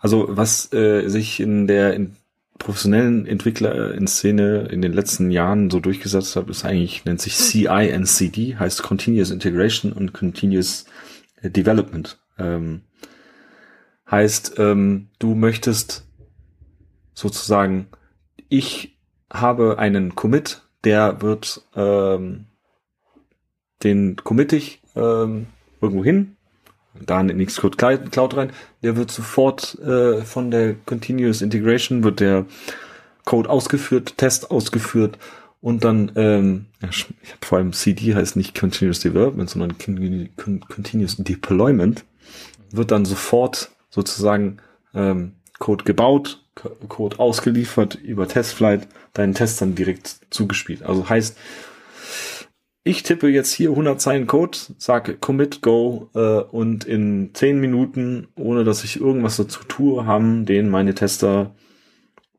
äh, in der Hand und können mir mhm. sofort Feedback dazu geben. Also du hast so einen kompletten Feedback Loop an, ähm, ja, ähm, ich kann es aus meinem Arbeitsumfeld machen, äh, sagen, wir machen das zum Beispiel da, wo ich arbeite, über GitHub. Heißt, äh, da haben wir dasselbe Ding. Mit jedem äh, Merge auf Development wird eine neue Alpha-Version gebaut, die äh, jeder sich sofort über ähm, App Center, Microsoft App Center runterladen kann, aufs Gerät installieren kann. Ähm, ja, das ist, hat, hat Apple sich, ich weiß noch, als ich vor 2016 auf der WWDC war, habe ich irgendein Entwickler von Bodybuild getroffen. Der hat mir noch so einen Sticker gegeben. Die haben sich, das hat Apple sich eingekauft. Die sind äh, dahinter und die, sag ich mal, musst du um, ungefähr überlegen, dass ich weiß nicht, wann sie es gekauft haben, 2017, 18 oder so. Ähm, haben sie seitdem äh, was dafür gemacht und ähm, man sieht auf jeden Fall, dass da ähm, viel passieren wird. Ähm, die Frage ist nur, also ich bin mit, ich bin mal gespannt, wie teuer das wird. Weil im Prinzip holen sich die, holen sich die sauer verdiente Kohle der Entwickler, die sie jetzt 15 Prozent mehr bekommen, holen sie sich dann wahrscheinlich schön wieder. Genau, weil, äh, das haben wir noch gar nicht gesagt. Ähm, Apple, Apple sagte, Price and Availability later this year. Also das ist keine Sache, die kostenlos oder äh, kostenlos. Wir bezahlen ja schon 100 Euro jeden, jeden, jedes Jahr, ne? Ja. Es ist keine Sache, die in, da, in, in dem Developer-Account dabei sein wird offensichtlich, sondern wird eine Sache sein, die man extra bezahlt. Ja, und da wird höchstwahrscheinlich äh, CPU-Time äh, der maß, ma, maßgebliche Punkt sein. Also wenn du das Ding nicht nutzt, ähm, wird es dich vielleicht eine monatliche Gebühr kosten, aber dann, wenn du irgendwie 10.000 Bild am, Bilds am Tag raushaust, äh, musst du natürlich wahrscheinlich mehr zahlen, als wenn du ähm, weniger machst. Also ich kenne es aus unserem Umfeld, ja, so eine Continuous Integration mit, oh, lass mal so bestimmt 20, 30 Merge Requests am Tag, Builds, Beta-Builds, sonst irgendwas, Tests, kostet uns ungefähr um die drei bis 5.000 Euro im Monat. Mhm. Ähm, gut, da hängen viele Leute drin. Ich kann mir gut vorstellen, dass du als einer kleiner Entwickler könntest mit vielleicht 50 bis 100 Euro im Monat rausgehen, die du dafür zahlst. Was aber dann auch schon, wenn du dir sowas selber baust, so eine CICD, ähm, wird dich viel mehr Zeit kosten, viel mehr, du musst da auch irgendwo Server hinstellen und mh, mm, bist vielleicht in den Betriebskosten ein bisschen billiger, aber du musst halt auch das ganze Zeug erstmal aufsetzen. Genau, und die mal, was sie halt auch gleichzeitig machen, ist, wenn du dann so ein Bild da hochschickst oder da, da bauen lässt, dann automatische Tests auf allen möglichen Geräten. Mhm. Ähm, also dann kannst du automatisch deine Screenshots ähm, auch bekommen von den kuriosesten iOS-Geräten, mhm. die du vielleicht selber gar nicht hast oder wo du auch keine Lust hast, jedenfalls jedes Mal einen Simulator hochzufahren. Ja. Also ja, witzig, dass du es ansprichst. Ich glaube, dass sowas in Antitrust-Geschichten auch wieder rauskommt, weil Apple selber lässt dich nicht äh, dein iPhone downgraden und äh, du kannst nicht auf alten Geräten testen, außer du hältst du irgendein altes Gerät mit irgendeiner iOS-Version vor. Aber Apple ja, kann. Ich, ich, ich, glaube, ich glaube, die machen das auch im Simula in Simulatoren. Meinst du? wenn ich, wenn ich das richtig verstanden habe, ja, ich glaube, die sagten irgendwie was Simulator. Hm. Ja, aber da ähm. kannst du ja dann doch nicht alles testen. Also was machst du, wenn du eine Kamera brauchst? äh, oder NFC keine, oder äh, keine Ahnung. Wird interessant, was da noch passiert. Aber da sehe genau, ich. Viele Details gab es da halt nicht zu. Ja, ja, ja. Ähm, ja, ich habe ich hab sogar gesehen, ähm, in Xcode Cloud wird dann CocoaPods und Cartridge und äh, all die ganzen Träume oder die Dinge, die wir jetzt äh, jetzt schon sehen, werden da funktionieren. Ähm, mhm. Da haben sie viel ich glaube, durch das, durch, durch die Bodybuild-Jungs, die da eingekauft wurden, ähm, und Mädels natürlich, ähm, viel Know-how Know eingekauft und ich glaube, die machen da einiges richtig. Und ich sehe das auch immer mehr kommen. Ich glaube, wir werden irgendwann zu dem Ding hinkommen, dass du eigentlich echt so wie ein Stadia für äh, Programmieren hast. Und du hast dann nur noch ein Keyboard und deinen Fernseher und kein Computer mehr. Ich meine, es läuft halt alles dann in der Cloud. Also es, ich meine, Stadia ist weit vorne mit dem, was die tun. Es kauft halt jetzt gerade keiner, aber das wird halt auch mit Apple-Geräten passieren. Das wird alles mehr in die Cloud. Wir bald, entwickeln wir bald in Safari statt in Xcode.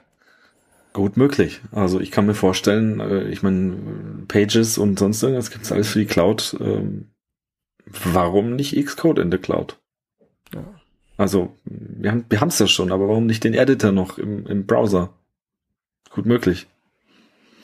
Ähm, ja, wird spannend. Ähm, ist zu befürworten. Also wahrscheinlich will man immer noch irgendwo sein eigenes Device haben, wie die Leute heute sagen, nee, ich will meine Playstation haben und ich will meine Disk haben. Ähm, ja. Aber für, für, es macht halt die ganzen Einstiegshürden auch ähm, geringer für viele. Und ich glaube, das ist auch äh, erwünschenswert. Gut, kommen wir mal zum, was ich sehr spannend fand und was ich mir heute auch noch angeguckt habe.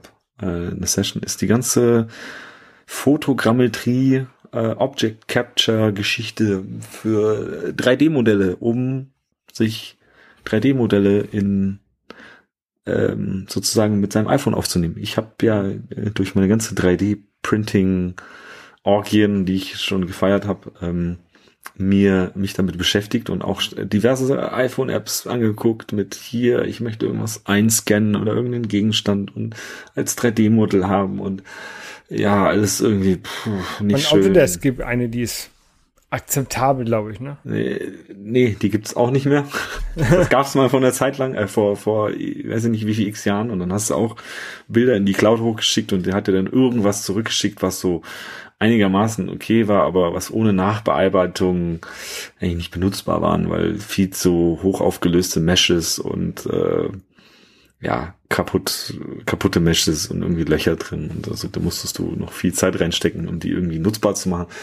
Apple hat es jetzt anscheinend so gemacht, dass es ähm, selbes Ding, Fotogrammetrie heißt, du läufst mit deinem Handy um äh, das Objekt herum, machst zwischen 20 und 200 Fotos, äh, gibst die deinem Mac und dein Mac macht ein Magically ein 3D-Modell draus, ähm, in dem er halt zusammenrechnet aus all diesen Fotos, wie aus welchem Winkel es gemacht wurde. Da kommt natürlich hinzu, dass die iPhone- und iPad-Kameras noch Tiefeninformationen haben. Äh, geht aber auch mit Spiegelreflexkameras, habe ich äh, gesehen. Ähm, oder generell anderen Kameras, die irgendwie hochauflösende Bilder machen. Ähm, kann man dann Dinge komplett einscannen. Das heißt, äh, haben sie jetzt als Beispiel in dieser Session irgendeinen Nike-Turnschuh den sie auf irgendeinem ja, Platte oder so haben, wo man entweder die Platte drehen kann oder drumherum laufen kann. Ähm, dann wird dieses Ding eingescannt. Man kann sogar die Unterseite scannen, was glaube ich keiner dieser 3D-Scanner, die ich da draußen gesehen habe, auch professionell und Open Source und da gibt's viele Sachen, haben das alle nicht drin. Du kannst dieses dieses Ding, was du einscannen willst, mit der Hand nehmen, einmal drehen, dann fängst du an zu, weiter zu scannen und ähm, die äh, Geschichte aus Reality Kit kriegt das anscheinend zusammen, um aus all diesen Fotos dann ein wirklich sinnvolles 3D-Modell in diesem USDZ-Format oder USDZ-Format zusammenzubauen, wo nicht nur das 3D-Modell drin ist, sondern auch alle möglichen Texturen. Und zwar in, ich glaube, drei verschiedenen Channels, also Alpha, UV-Channel, sonst irgendwas Channel. Mm. Also du hast am Ende dann ein 3D-Modell, das sieht verdammt gut aus. Ähm, mhm. Und das sieht auch, du hast deine Roughness drauf und du hast irgendwie äh, richtiges Lighting, Lighting, drau Light, Lighting drauf und so weiter. Ähm, ich bin, ich werde, das ist das, was ich mir als erstes angucken werde, wenn ich jetzt mal, ich bin mir noch nicht ganz sicher, welches Device ich auf was upgraden muss. Ähm, ich hoffe, dass es nur Xcode ist, was ich updaten muss und, oder das neue Beta Xcode. Ähm, aber es kann sein, dass man das für das neue macOS braucht, ähm, weil das ist eine reine, dein Rechner rechnet dir dann daraus was zusammen. Also heißt, macOS rechnet dir, du bist auch beschränkt darauf, du brauchst einen neuen Mac, entweder Intel oder M1, aber mit mindestens 16 GB Arbeitsspeicher. Das heißt, du bist mit den kleinen Geräten bist aufgeschmissen. Ähm, kannst du das Meine dann hat, glaube ich, 16. Ja. Ähm, aber er ist alt. Könnte auch noch funktionieren, aber da gibt's irgendwo irgendwo eine Limitierung. Ich denke, mein 16 Zoll äh, ist drin. Ähm, ja, also ich finde ich super spannend, wirklich. Also auch, ich bin schon gespannt, was da rauskommt für die ganze 3D-Printing-Szene, wenn das äh, irgendwie fußfest und und äh, du wirklich irgendwo einen Gegenstand nehmen kannst und mit Leichtigkeit einscannen kann, äh, kannst, äh, ohne dass das irgendwie komische Formate sind oder irgendwie komische, schlechte äh, Modelle sind, die dir erstmal ordentlich Nachbearbeitung, Nachbearbeitung äh, brauchen dann wird es mega spannend. Und ja, gut, Apple sieht es eigentlich eher in der Augmented Reality und wahrscheinlich VR-Geschichte, die sie da sowieso jetzt über die letzten Jahre bauen. Aber es wird spannend. Also vor allem, weil halt auch äh, gerade dieses 3D-Modelle machen in Blender oder sonst was, äh, wie sie alle heißen, Tools, super äh, speziell ist und super viel Zeit und äh, Wissen, wie man 3D-Model braucht. Äh, ja, also ich hoffe mal, Apple macht nicht gerade viele Leute damit arbeitslos. Wahrscheinlich nicht, aber ähm, äh, wir sehen, wo die Zukunft hingeht. Ja. Ja. Ich bin gespannt. Also 3, 3D-Scan ist schon ist schon geil. Ich habe, wir haben auf der Arbeit, habe ich so mit so richtig professionellen 3D-Scannern gearbeitet. Ja. Und Ja. ist schon jetzt- lustig, was man damit macht. Und jetzt kann ihn jeder in seiner Hosentasche haben. Ja, haben wir auch benutzt, aber da war uns die Qualität, das war 2015, 16, Hm, hm. war uns die Qualität nicht gut genug von dem, was man daraus bekommen hat. Ähm, Schauen wir Anyway. mal, äh, schauen wir mal, ob das auch wirklich so ist, wie Apple behauptet. Äh, ich werde Genau. berichten. Genau. Ähm, Swift, äh, unsere Lieblingsprogrammiersprache, Mhm. ähm, kriegt auch ein paar Neuerungen. Und zwar Async Awake Await Äh, ja, äh, du bist jetzt so. drei Begriffe im einen. Ähm, ja, nee, es ist genau Async Await und äh, Awake, weiß ich jetzt nicht. Hast du reingeschrieben? Hier ist Async Await, kennt ich jetzt. Und Actors. Ähm, programmiertechnisch geht es halt darum, um Concurrency, also äh, Nebenläufigkeit oder ähm, wie man halt sagt, dass Programme, während du schon eine Seite betrittst, irgendwie lädt irgendwas im Hintergrund und es wird ein Thumbnail angezeigt und dann wird das richtige Bild angezeigt, jetzt so als Beispiel oder irgendwie Placeholder und dann kommt das richtige Bild vom Server und äh, deine UI updatet sich und also Dinge, die äh, Entwicklern Schmerzen und Kopfweh bereiten, weil man komische Programmierdinge tun muss und Callbacks und äh, irgendwann kommt man in die Callback-Hölle. Ja, Ja, da bin ich auch. Dieses ganze Konstrukt. Genau. Und diese ganzen Konstrukte helfen einem dabei, diese Callback-Hölle Hölle zu, ähm, also nicht abzukühlen. Oder, nein, äh, auf jeden Fall besser zu machen. Andere Sprachen haben dieses Konstrukt schon länger. Ich kenne es von TypeScript, habe es da schon benutzt. Ähm, selber habe ich es sonst ähm, noch nicht benutzt. Ich werde mich da auch noch irgendwann früher oder später reingraben. Ähm, ja, es, es, Ja. es hörte sich ja in der, in der Präsentation ganz gut an. Die hatten irgendwie so ein, keine Ahnung, 30, 30 Zeilen Code, Text und haben hm, gesagt, hier, das sind so äh, ineinander verschachtelte Sachen, die alle voneinander abhängen. Das ist ziemlich doof. Ähm, guck dir diesen Vierzeiler an, der macht genau das gleiche und ist viel weniger anfällig für Fehler. ja. Genau, das ist eigentlich auch das Credo oder das, äh, was da bei hinauskommt, ist besser lesbarer Code und ähm, wenig, weniger Kopfschmerzen für Entwickler, was ja auch immer weiter die Programmier, sag ich mal, Einsteigerhürde senkt. Ähm, wir alle wissen ja, Programmieren, das ist mal nicht ebenso gemacht, das muss man lernen und gerade sowas, äh, Nebenläufigkeit, das versteht man dann auch erst nach, nach einer gewissen Zeit, was da überhaupt passiert und wie man das handelt. Oder man versteht es Ähm. gar nicht und hofft einfach, dass alles nichts kaputt geht. äh, Holger lacht. nee, ähm, Ich spreche nicht aus Erfahrung. ich habe mir jetzt die, die Session war ja anscheinend heute, ähm, habe ich mir jetzt noch nicht angeguckt.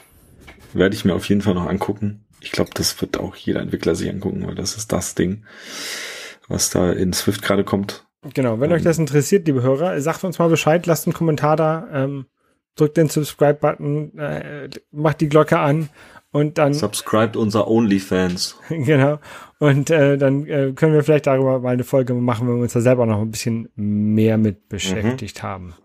Sehe ich eh kommen. Also ich werde dann auch mal was vorbereiten. Wenn nicht, dann mich mal ein bisschen. ähm, ja gut, äh, die Sache ist, das ist wieder iOS 15 only, Xcode 13. Ähm, ist wenn halt in Projekten, wo man schon jetzt dran ist, wahrscheinlich nicht nutzbar. Mhm. Äh, muss man halt was Neues anfangen. Aber ich gucke auch mal, ob ich vielleicht aus dem ganzen neuen Zeug, was da gekommen ist, irgendwas äh, mal bastel. Dann gab und- es Actors. Ja. Da muss ich ganz ehrlich gestehen, habe ich noch gar keine Ahnung. Okay. Das ist aber auch so ein Concurrency-Ding. Genau, was mit dem Async Await, äh, Async Await ähm, zusammen äh, spielt. Genau, da können wir vielleicht auch mal in der Zukunft noch mal ein bisschen detaillierter uns reinlesen und dann mal äh, berichten. Ja, ich denke mal, da werden wir eine Folge drüber machen. Genau. Ähm, dann gibt es Updates zum App Store und zwar ähm, einmal neue App Product Pages, die offensichtlich jetzt ein bisschen anders aussehen, je nachdem, wer da vorbeikommt und sich das anguckt. Habe ich ähm, mir noch nicht so genau angeguckt. Wurde auch nur kurz erwähnt, glaube ich. Ähm, es gibt In-App-Events, also wenn du eine App hast, die kurzzeitige Events stattfinden lässt, die können jetzt im App Store promoted werden. Keine Ahnung. Super Mario Kart Ich- Turnier. Kann da was zu erzählen. Okay. Und zwar ähm, in Pokémon Go gibt's ja, weiß man ja, ich spiele das noch. Auch was momentan deutlich weniger geworden ist, weil dieses Spiel halt doch immer wieder das gleiche ist. Ähm, gibt's äh, Events, die, weiß ich nicht, time-based sind, über zwei, drei Tage, ähm, wo man teilweise mit einem In-App-Kauf äh, sich irgendein Ticket holen muss. Lass es das Pokémon Go Fest sein, was über zwei Tage läuft. Kostet, ich glaube, dieses Jahr zwei, äh, Euro, 5,50 oder so, 5,49. Äh, kauft man sich, kann zwei Tage da spielen und äh, Entwickler haben jetzt die Möglichkeit, solche Events im App Store zu promoten, dass auch neue Leute, die das Spiel vielleicht nicht kennen, oder die Leute, die dieses Spiel schon wieder beiseite gelegt haben oder sonst irgendwas, wieder da draufkommen und äh, bei diesem Event teilnehmen können. Und da kommt auch nochmal zu dem, was du vorher gesagt hast, diese App, äh, App Store Product Pages. Anscheinend kannst du ähm, verschiedene Screenshot-Variationen hochladen. Das heißt, du bist jetzt nicht mehr darauf be begrenzt, dass du deine bis zu 15 Screenshots und Videos hast, sondern du hast verschiedene Kombinationen an Screenshot-Videos und sonst irgendwas, äh, die du im App Store präsentieren kannst. Mal gucken, wie sich das auswirkt, auf was für Sachen man kommen kann, ob man das irgendwie auch auf Metriken, die man Apple, dann sag ich mal, lass es mh, Jugendliche oder Kinder sein, die du andere App Store Screenshots zeigst als Rentnern oder so. Mhm. Keine Ahnung, was da für Mechanismen drin sind. Ich, Apple hat ja eigentlich die Daten, die sie wahrscheinlich auch benutzen könnten für sowas. Ähm, interessant zu sehen, als kleiner Entwickler wahrscheinlich gar nicht mehr zu handeln, weil es ist, wird, wird mittlerweile so alles so viel Arbeit. Ja, das sind so Features, die sind dann halt für große Buden. Also ich meine, die haben dann ein ganzes Team, die sich nur mit äh, Release-Prozess und sonst irgendwas und äh, Store-Screenshots und äh, beschäftigt. Ähm, auf jeden Fall positiv, dass da ein bisschen was vorangeht. Genau. Jo. Dann ähm, StoreKit 2 kommt. Ähm, StoreKit wird benutzt, um In-App-Purchases zu verwalten in der App oder zu, zu tätigen. Mhm. Ähm, und das läuft heutzutage ja sowieso so ein bisschen kompliziert, finde ich, dass man ja seinen eigenen Server haben muss, äh, an den Apple dann Nachrichten schickt, die dann äh, an die App wieder zurückgehen. Also auf jeden Fall ist da irgendwie ein eigener Server dazwischen. Ähm, das fand ich sehr nervig, als ich das erste Mal das benutzt habe. Ach nee, das war, das war nur bei, bei Das musst du nur, wenn du Abonnements hast. Ja, ja, nee, genau. Und das geht aber auch ohne. Also musst du nicht machen. Deine App lässt sich dann halt leichter cracken. Nicht tun. Ich hab's gemacht. Anyway. Ähm, auf jeden Fall kommt jetzt ähm, StoreKit 2. Ähm, introduces modern Swift-based APIs, bla bla bla, um das ganze, ähm, die ganze Experience besser zu machen. Die ganze Mhm. In-App Purchase Experience. Ich bin gespannt. Ich habe mich da noch nicht so viel reingelesen. Hast du ja schon was von gelesen? Ähm, nee, ähm, ich habe da auch immer ein Framework für benutzt. Ähm, mal gucken, ob das jetzt endlich obsolet dafür wird, weil die API war halt auch immer so äh, bescheiden, sag ich mal. Ja. Ähm, wir werden sehen, was da passiert. Ich hoffe, das wird für, ich schätze mal, sie haben da für Entwickler was gemacht, äh, um das auch einfacher zu machen, weil, ähm, ja, hilft ja natürlich auch im Endeffekt Apple, weil sie dadurch auch mehr Geld kriegen.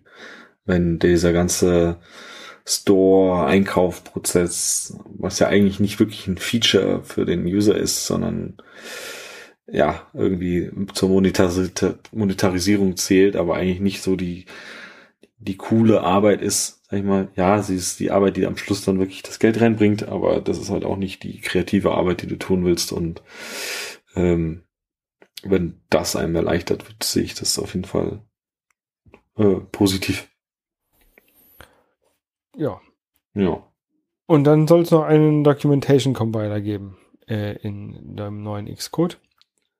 Das der ist cool, ja. beim, beim Bauen der App, beim Kom Kompilieren auch gleichzeitig die Dokumentation macht. Ja, habe ich heute auch schon bei uns im Slack von einem Arbeitskollegen gesehen, der hat auch so ein bisschen rumgespielt. Ähm, ja, äh, man kann sich da äh, Dokumentationen von Xcode generieren lassen mit Bildchen schön gemacht, so wie man es halt auch teilweise von Apple-Webseiten kennt, wenn sie ähm, schön gemacht sind. Ähm, direkt in Xcode ähm, lässt, lässt sich dann für jeden angucken und äh, Killer-Feature ist, man kann sich auch eine Website draus generieren mhm. und halt äh, dann für sein Framework oder sonst irgendwas, was man irgendwo bereitstellt, äh, gleich irgendwie ein Wiki plus Doku-Webseite haben, wo man Informationen über wie funktioniert dieses Framework ähm, zu sehen ist. Wie, äh, automatisiert, wie automatisiert ist das Ganze? Ich muss, schreibe ich nur meine Klasse und der erkennt automatisch dann äh, Ein- und Ausgaben und sowas und baut das da rein? Oder muss ich schon nee, ein bisschen Text schreiben? Nee, nee, nee, nee, nee. Also äh, Geschenk kriegst du da jetzt erstmal nichts. Du musst Ah, halt schon, du kennst ja, äh, Kommentar, es sind ja zwei Slashes, äh, Dokumentationskommentare sind drei Slashes. Äh, und dann gibt's dann auch ein bisschen Syntax. Äh, ich habe das auch mal so für arbeitsmäßig gemacht, weil da arbeite ich auch mit anderen Leuten zusammen, die äh, unseren Code verstehen müssen. Und dann kann man denen halt auch kleine Beispiele und wie benutzt man und äh, hier darauf musst du achten und dieser Parameter A, B, C und äh, kann man die wildesten Dinge machen. Ähm, Mhm. Ja, muss man aber halt einmal schreiben. Ähm, und ich glaube auch diese ganzen Tutorials und Bilder einfügen und so. Klar, ist äh, kostet Zeit. Ähm, Geschenk kriegst du erstmal so nix. Ich, Aber für den ehrlich- Einzelentwickler ist es. Hm? Doch, genau das. Für den Einzelentwickler ist es schon sinnvoll, wenn man sich Kommentare wenigstens reinschreibt in den Ja, ja, Code. klar, Kommentare, Kommentare schon, äh, gar keine Frage. Aber ähm, diese, diese Dokumentation, was dann nach außen sichtbar ist, ohne dass man durch den Code scrollt, äh, Ja, das ist, ist- ja eher für neu dazukommende, wenn man irgendein Framework hat, äh, was man irgendwie nach außen gibt. Ja. Hm. Ähm, lass uns noch mal, ich habe noch was Cooles gefunden, weil wir ja vorhin auch noch mal über den Authenticator geredet haben. Über Mhm. Google Authenticator. Anscheinend soll das jetzt äh, iOS in sich eingebaut kriegen. Fand ich spannend. Heißt keine äh, Dritt-Apps mehr. Also ein paar Leute wurden wieder gesherlockt. Ja, aber Aber Da muss man hab ich Apple- was verpasst? da muss man Apple auch wieder vertrauen, dass die das auch nicht verlieren. Ähm, Gehe ich mal nicht so von aus, dass sie das verlieren, weil im Prinzip ist es nur ein bisschen, ähm, bisschen lange Zeichenkette, die per QR-Code von A nach B transferiert werden kann. Ja, das ist richtig. Ah, Aber wird wahrscheinlich dann in der iCloud gespeichert. Für jeden Benutzer. Möchtest du nur mit deinem iCloud-Thema anfangen? Nein, Wie viele äh, Daten hast du verloren? kann ich dir nicht sagen. Weiß ich nicht. Ha, alles, in allen Ordnern fehlt was. ah, das ist echt schlimm. Ähm, ja, kannst ja, kann man da irgendwem schreiben? Nein. Wir, wir, wir sprechen das nächste Folge mal an. Dann, Mhm. dann kann ich es ein bisschen näher ausführen. Ähm, ich habe ich hab hier ein Feedback aufgemacht. Ra Radar. Aber ansonsten ich Mhm. auch nicht. Ähm, ich mag ja auch der Holger, der, der wird langsam müde. Mhm. Sehe ich das richtig? Das, ist das, schon- das siehst du richtig, das siehst du richtig. Aber ich schon ein Viertel vor zehn und der hat schon ein paar Mal gegähnt, aber wir sind doch noch. Wir sind am Ende unserer Liste, aber am, nicht am Ende dieser WWDC. Wir haben noch so viel wahrscheinlich, wo wir drüber reden können. Ja, ha- hast du dir außer der, der Keynote, ähm, was, oder was hast du dir außer der Keynote noch angeguckt? Äh, jetzt nur die Plattform State of the Union und halt das Ding über ähm, 3D Object Scanning heute. Okay. Hast du geguckt, was es sonst noch so gibt, was interessant sein könnte? So zum Äh, pff, ich habe so vieles gesehen, was, was interessant sein könnte. Ähm, lass mich mal ganz kurz durch meine Retweets gucken. Man darf mir natürlich auch auf Twitter folgen. Was habe ich denn so retweetet? Ja, der eine hat hier dies, das. Ähm, mhm. Und die ganzen, Ah, was ich toll fand, ist, es, man, es gibt endlich in UI Image in iOS 15 ein, man kann sich Images resizen, ohne dass man es selber machen muss. Man kann sich Thumbnails endlich machen. Und, ah, was noch sehr geil ist, was ich gesehen habe, ist ähm, tolles Feature, Titbit. Ähm, man kann Font Sizes, die man übers Control Center, kennst du ja vielleicht einstellt, kann man appweise machen. Das heißt, ich kann sagen, Slack hat jetzt 150% Font Size, andere mhm. Apps nicht. Ähm, Shazam Kit. Äh, Apps können Shazam in sich einbauen ähm, und da Dinge rausziehen. Äh, SF Symbols 3, noch mehr in noch mehr Symbole für Entwickler, die noch mehr kolorierbar sind und sonst irgendwas. Ich muss ganz ehrlich sagen, das ist eine der besten Sachen überhaupt. Also wenn du gibt nichts Schlimmeres als äh, Apps, die wild durchmischte Icons haben, wo ich selber auch schon dran war, äh, die man zwar zuhauf im Internet findet, aber die einfach nicht alle zusammenpassen. Und bei Apple äh, sind die Symbole, die da alle sind, passen zusammen. Ähm, ja, also der wird noch viel rauskommen. Ähm, ja. wir, verlinken, wir verlinken mal so die, die Seite, wo man sich die ganzen Sessions, die es da gibt, also diese ganzen Videos, ja. wo Sachen im Detail vorgestellt werden, ähm, ja, die verlinken wir. Ähm, wenn euch davon was irgendwas interessant vorkommt, schreibt es in die Kommentare, sagt uns Bescheid auf Twitter, ähm, damit, weil wir das, das uns vielleicht auch verpassen. Ja, eins, ein kleines habe ich noch gerade gefunden und das ist zwar, man kann FaceTime jetzt übers Web machen. Ja, ähm, man kann als iOS oder Mac-Benutzer kann man Leute, die äh, kein Mac oder iOS haben, ähm, mit in FaceTime integrieren und die können angerufen werden. Und die werden dann über die Webtechnologie. Ich bin gespannt, ob das dann auch über Android, äh, über den Browser funktioniert. Ja, so, das, so soll das funktionieren. Das hatten sie als Beispiel da. Android, ein Android-Browser. iPhone im Android. Ah, okay, das habe ich nicht gesehen. Hm. Aber ja, das wird spannend. Ähm, ja, weil Apple war wahrscheinlich während der Pandemie äh, genervt von den ganzen, Zoom. sie nutzen ja auch genug Third-Party-Tools, äh, auch Slack und so weiter. Waren sie wahrscheinlich genug genervt von irgendwie, was waren, nutzen die WebRTC oder so? WebEx. WebEx. Cisco WebEx. Ja, äh, waren sie wahrscheinlich genug genervt und haben sich jetzt äh, endlich mal FaceTime selber ordentlich gemacht. Ja. Mit dem sie dann selber nicht mehr kotzen müssen.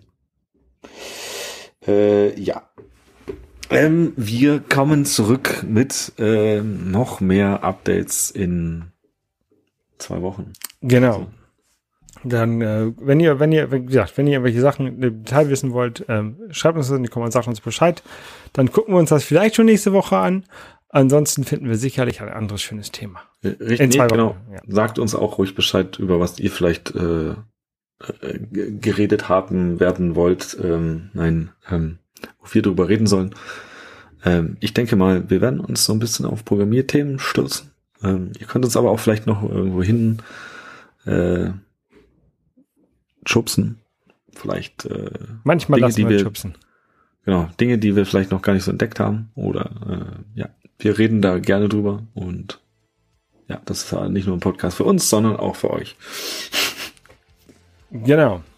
Gut, dann bis denn. Äh, jo. Ciao. Tschüss.